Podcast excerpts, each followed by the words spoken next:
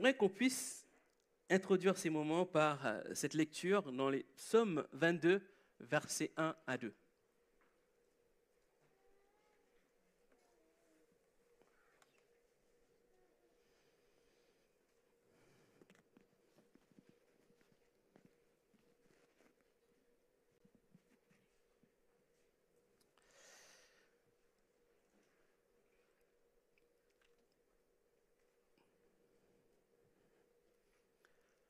Psaume 22, versets 1 à 2.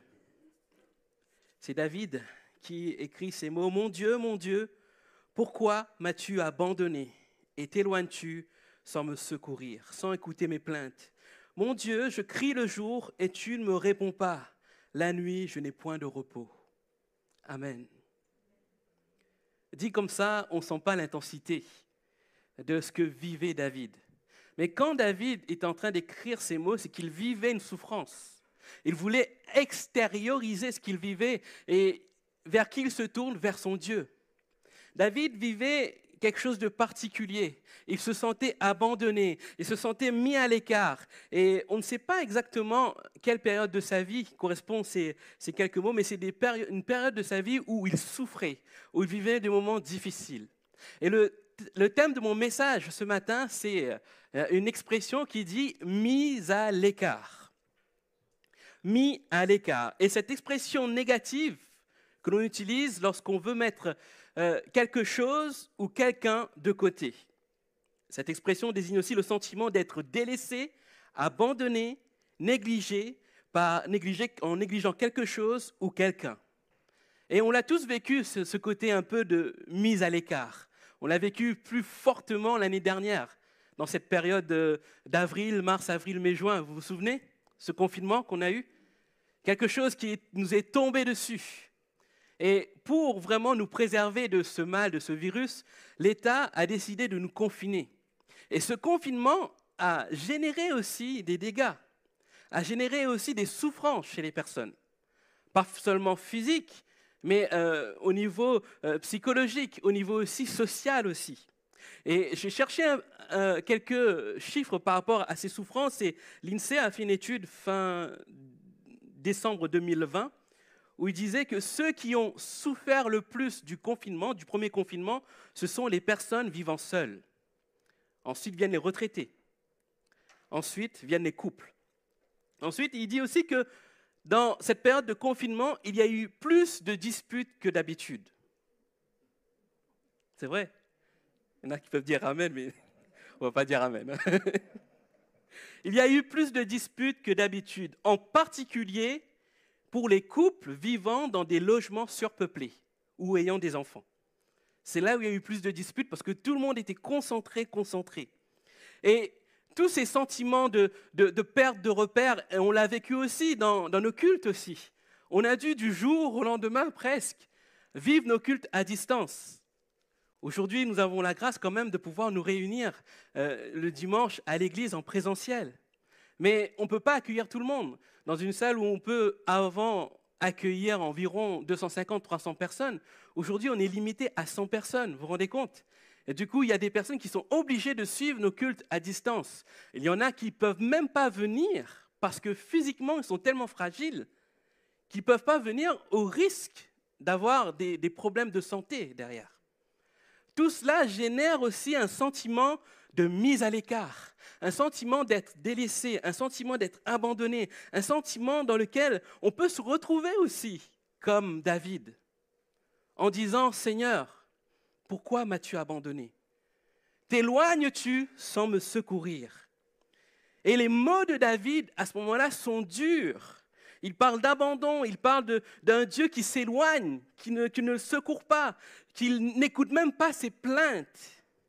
Et il dit même, je crie et tu ne me réponds pas. Nous avons tous, plus ou moins, nous sommes tous passés par des temps difficiles comme cela malgré que nous croyons en un Dieu puissant, capable d'agir, malgré des fois que nous sommes pasteurs. Des fois, nous vivons des situations difficiles où on cherche Dieu. C'est comme si que Dieu n'est pas là. On prie, on pleure, on crie. Et comme David, on se dit, mon Dieu, je crie et tu ne me réponds pas. Mais pourtant, est-ce que Dieu nous abandonne Pourtant, est-ce que Dieu nous laisse de côté en nous disant, maintenant tu es mis à côté, je ne veux plus m'occuper de toi? Je ne pense pas. Dieu a un plan au travers de ces situations-là. Comme David, nous pouvons aussi connaître ce sentiment d'abandon, de mise à l'écart. Et ce sentiment, ce n'est pas un sentiment passager, c'est un sentiment qui va durer des mois, des fois des années. Et le diable se sert de ce sentiment-là pour nous éloigner de Dieu, pour nous, pour nous convaincre que Dieu ne peut rien pour nous. Il nous fait croire que tout est perdu, que nous sommes condamnés à subir, à nous taire, à nous plaindre sans trouver le repos. Et ce sentiment ne naît pas du jour au lendemain. Il y a euh, des, étapes dans lesquelles nous passons au fur et à mesure, comme si que nous rentrons dans un cheminement où nous nous enfonçons. Et au fur et à mesure, on arrive dans cette étape-là, on se dit, waouh, où j'en suis aujourd'hui? Où j'en suis? Je suis vraiment loin de Dieu parce que je me suis laissé submerger par mes sentiments du moment, par mes épreuves du moment. Ce matin, j'aimerais vous encourager vous qui vivez par ce sentiment d'abandon, de souffrance, de mise à l'écart. J'aimerais vous dire ce matin que tout n'est pas perdu. Amen. Il y a un espoir même dans le plus profond de nos douleurs. Il y a un espoir. Parce que Dieu est celui qui dit, ne crains rien car je suis avec toi. Ne promène pas des regards inquiets car je suis ton Dieu. Je te fortifie, je viens à ton secours, je te soutiens de ma droite triomphante. C'est Dieu qui dit cela. Et s'il le dit, il est capable de le faire. Amen. Certes, dans des moments comme cela, ben, ces paroles, on les connaît, ces versets, on les connaît. Mais c'est dur de s'approprier ces, versets, n'est-ce pas? C'est dur de se dire comme ça, oui, ok, Seigneur, cette parole, bon, du coup, c'est bon, je lâche prise et j'avance. Mais pourtant, Dieu nous parle au travers de ces moments de douleur. D'ailleurs, dans la Bible, il y a une personne qui est passée par ce moment de mise à l'écart. Cette personne a tout subi, a subi ces étapes que je vous dis, ces étapes où on l'a emmené vers un, lieu d'abandon, un lieu où il était délaissé, où il était mis de côté. Cette personne, vous savez qui c'est? Cette personne, c'est Jésus.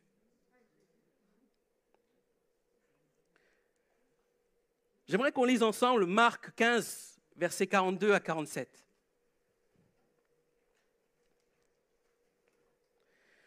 Marc 15, versets 42 à 47, c'est euh, juste après la crucifixion.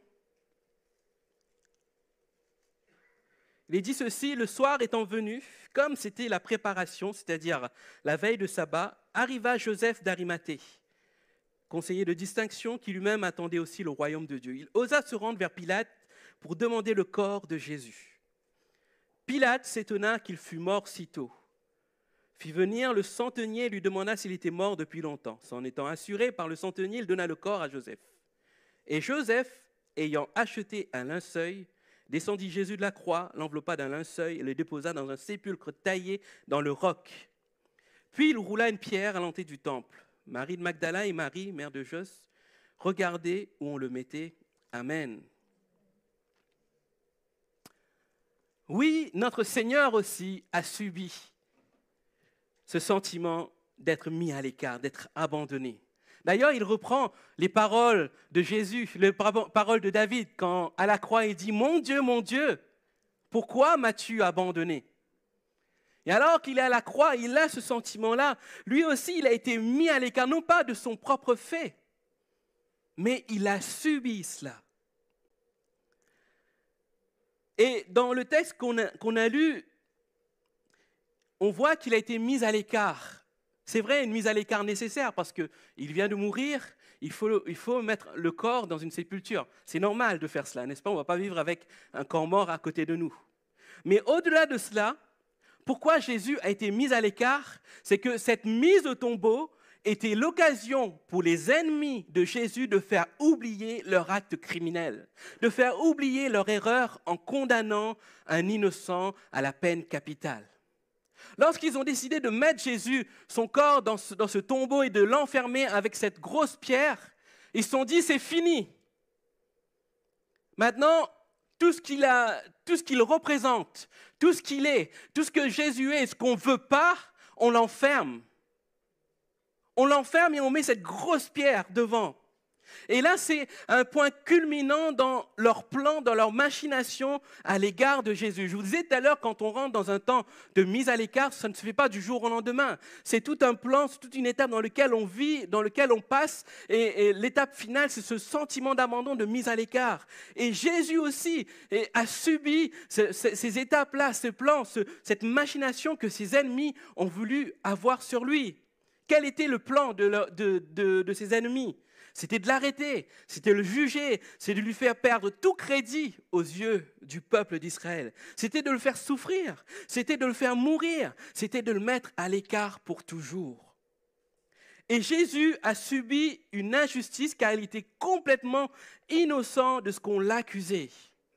Et depuis son arrestation jusqu'à sa mort à la croix, tout était injustice. On peut remarquer que lorsque nous sommes mis à l'écart, lorsqu'on subit une mise à l'écart, c'est souvent aussi une injustice qu'on subit.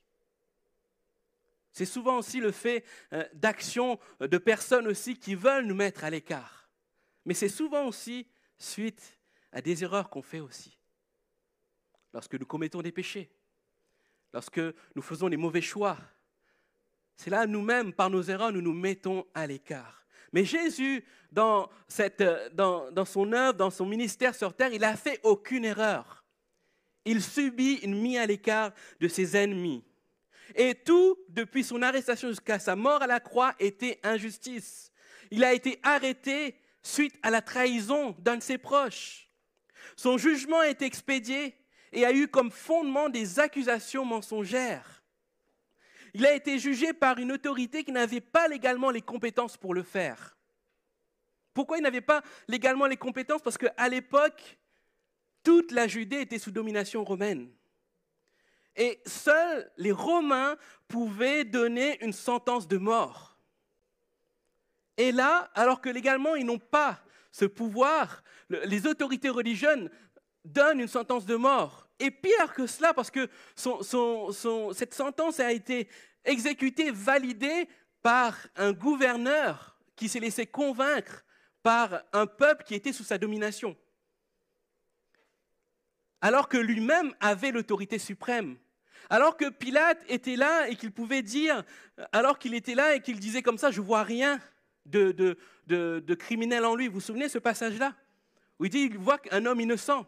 Il pouvait s'arrêter à là parce qu'il avait l'autorité suprême. Il pouvait dire au, peuple euh, d'Israël, non, je, je, décide de ne pas le faire mourir. Judas est allé jusqu'au bout en se laissant convaincre par les autorités religieuses de l'époque. Du coup, il y a une injustice pour Jésus-Christ, parce que son exécution, est autorisée par une juridiction qui n'est pas réellement légale. Et même son châtiment à la croix est injuste. Parce qu'on regarde le châtiment de la croix, c'est un châtiment réservé pour les criminels, pour les bandits. Est-ce que Jésus était un criminel? Est-ce que Jésus était un bandit? Non. Il a subi une condamnation, un châtiment à la croix qui était injuste. Et même après sa mort, il n'avait pas sa propre sépulture. Il a été mis dans la sépulture de quelqu'un d'autre, de Joseph d'Arimathée. Toutes ces étapes-là, depuis son arrestation jusqu'à sa mort, nous montrent vraiment comment euh, le plan de l'ennemi était là pour faire en sorte que Jésus soit, soit vraiment mis à l'écart. Jésus soit mis de côté pour qu'il ne puisse plus agir, qu'il ne puisse plus être une bénédiction pour ceux qui sont autour de lui. Et quelquefois, nous vivons aussi des injustices comme cela.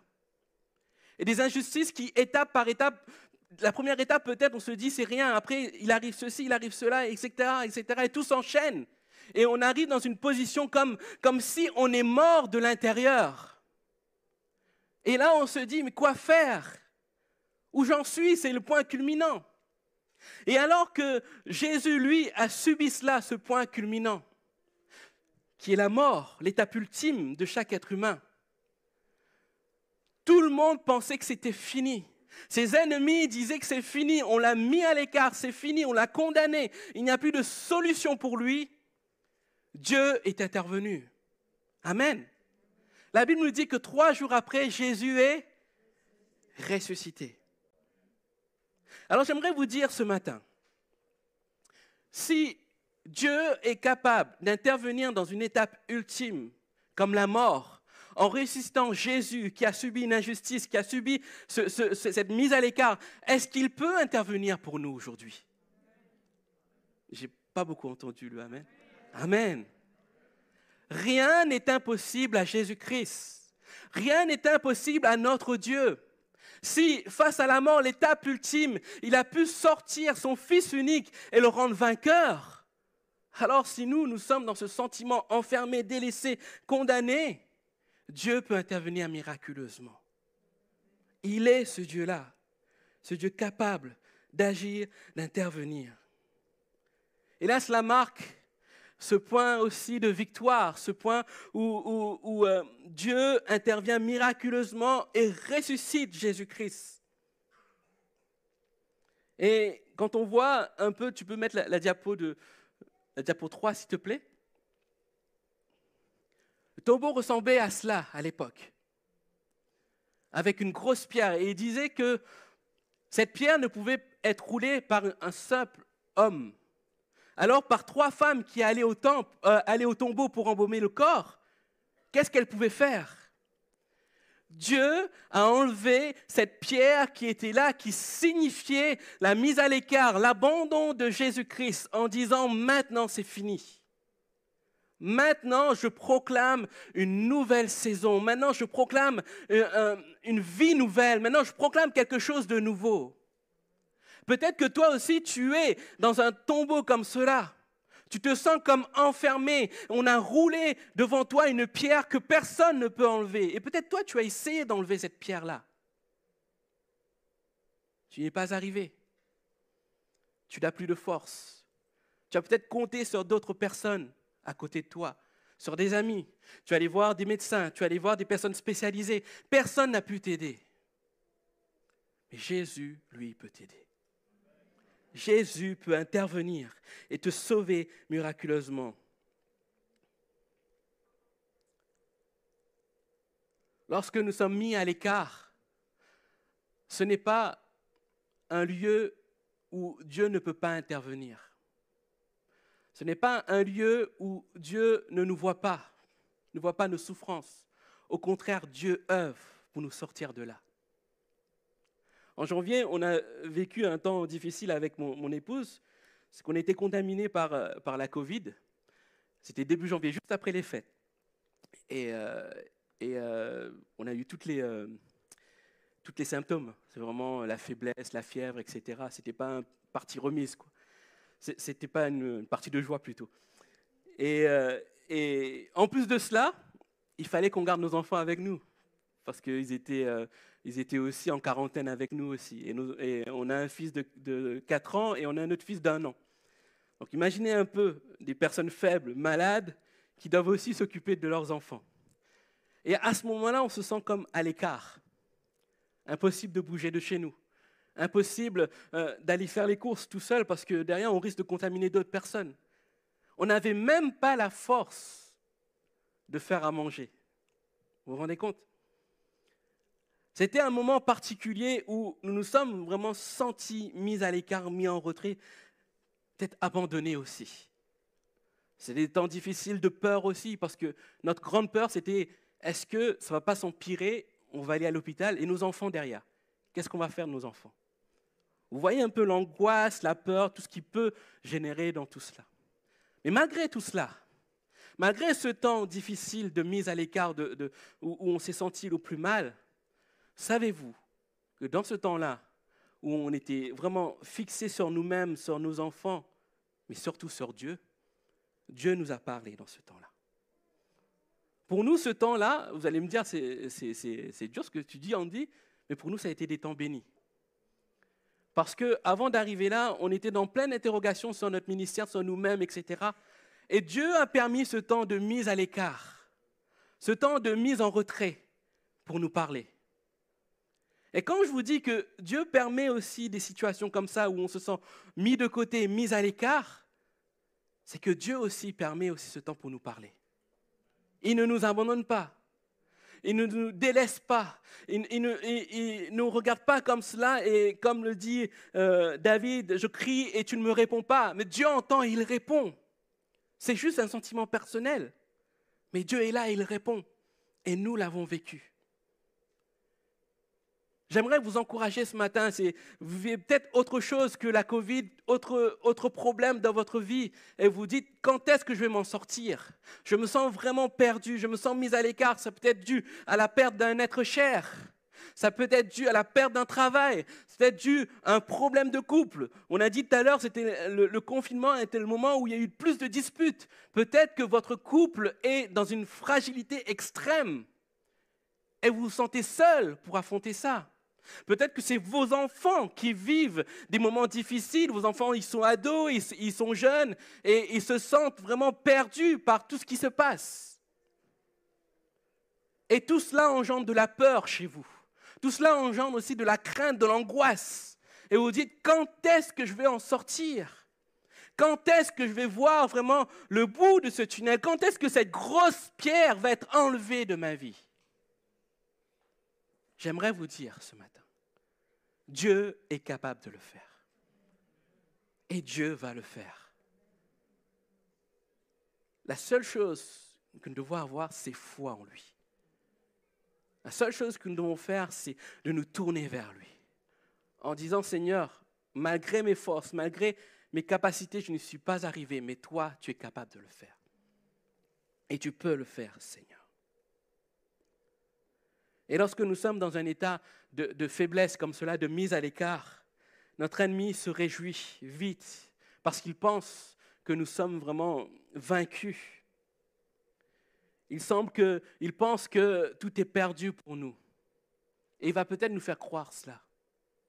Mais si nous nous confions dans notre Dieu, Dieu est capable de faire taire ces mensonges-là, pour nous faire avancer, pour nous faire tenir bon et lever la tête et dire, Seigneur, oui, tu es capable d'intervenir surnaturellement, miraculeusement dans ma vie.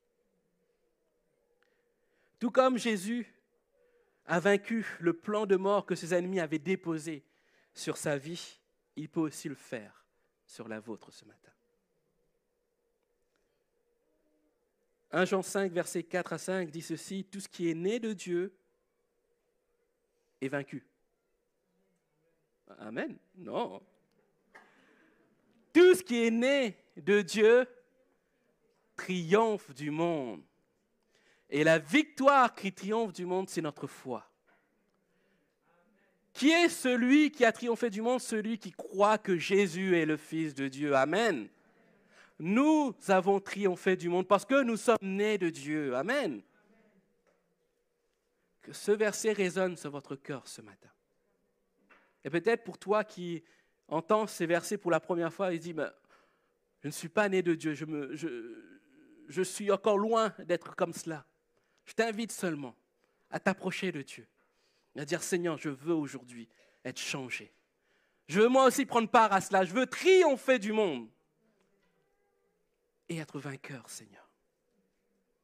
Et le Seigneur est capable d'agir. Alors ne crains rien, lève la tête et laisse Jésus te libérer et te remettre sur cette course. Je terminerai par ces paroles de Jésus qui dit, je vous ai dit ces choses afin que vous ayez la paix en moi. Vous aurez des tribulations dans le monde, mais prenez courage. Prenez courage. J'ai vaincu le monde. Amen. Ce matin, je voulais vraiment que vous puissiez prendre conscience que rien n'est perdu. Ce sentiment d'être mis à l'écart est un sentiment ultime qui est ravageur chez beaucoup, d'autant plus dans ce temps où, l'on vit cette crise sanitaire. Mais ne regardez pas ça comme une fin en soi. Dieu est capable, comme il l'a fait en ressuscitant Jésus-Christ de cette mise à l'écart, de cette mort-là, il peut le faire pour vous ce matin. Alors croyez-le. Croyez en Dieu. Croyez qu'il est capable de le faire. Et il le fera. Amen. Je prie pour vous. J'inviterai la musique, les musiciens à s'approcher.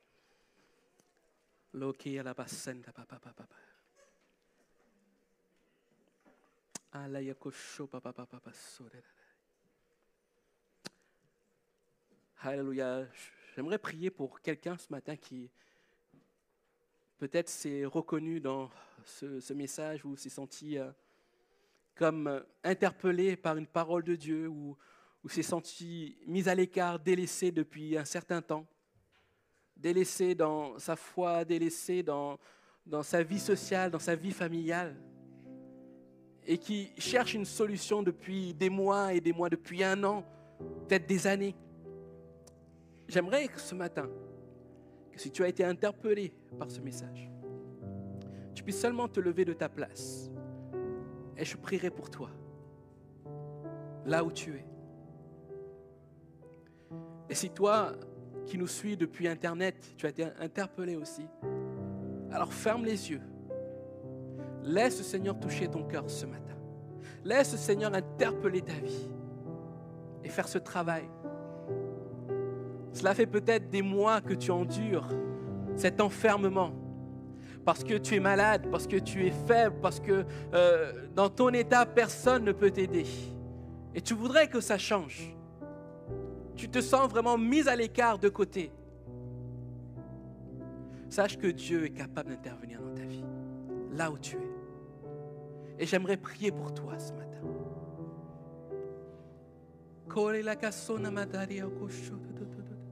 Jésus. Seigneur, tu es ce Dieu puissant, Seigneur. Ce Dieu qui ressuscite les morts. Ce Dieu qui change le bien en mal. Ce Dieu qui ne permet pas, Seigneur, à l'ennemi de se réjouir de nos malheurs, de nos épreuves. Seigneur, je te prie, Seigneur, pour chaque bien-aimé qui se sont levés, pour chaque bien-aimé, Seigneur, qui passe par ces temps difficiles, ces temps de mise à l'écart, ces temps, Seigneur, d'abandon, de délaissement, où ils se sentent seuls face à l'épreuve, Seigneur Jésus. Je te prie de te révéler à eux, Seigneur. Je te prie d'enlever cette pierre devant eux, Seigneur. Cette pierre qui les enferme, Seigneur. Cette pierre lourde, Seigneur, qui ne peuvent enlever, Seigneur Jésus. Et qui les enferme dans, Seigneur, cette condition. Je te prie qu'il y ait un réveil. Je te prie qu'il y ait, Seigneur, la vie, Seigneur, là où, Seigneur, il y a un sentiment de mort, Jésus. Change les cœurs, Seigneur. Change les circonstances, Seigneur. Change les vies, Jésus. Je te prie afin que tu œuvres, Seigneur, surnaturellement. Que tu œuvres, Seigneur Jésus, afin que les vies soient transformées, libérées, Seigneur. Merci, Jésus. À toi seul la gloire, Seigneur. Amen.